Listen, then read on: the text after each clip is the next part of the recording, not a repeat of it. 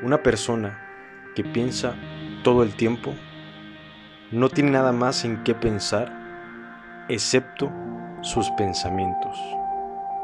Entonces, pierde contacto con la realidad y vive en un mundo de ilusiones.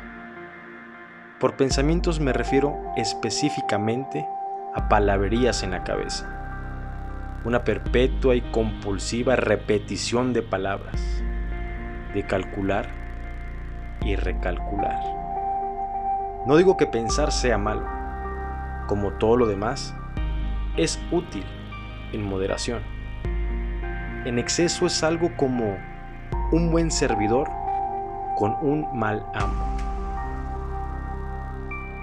Todas las personas civilizadas se han ido convirtiendo en dementes, con un comportamiento autodestructivo, porque a través del pensamiento excesivo han perdido contacto con la realidad.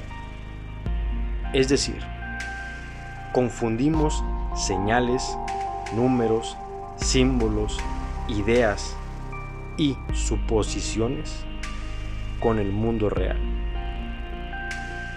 La mayoría de nosotros preferiría tener más dinero que verdadera riqueza. Y de alguna extraña manera, una gran ocasión se nos arruina si no es fotografiada.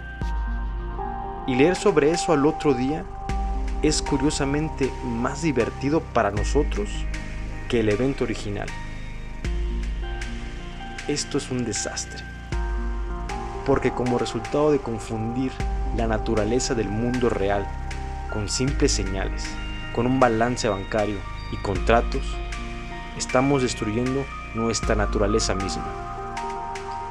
Estamos tan atados a nuestras propias mentes que hemos perdido nuestros sentidos.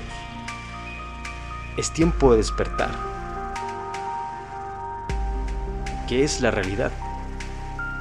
Obviamente, nadie puede decirlo, porque no son palabras, no es algo material, es solo una idea.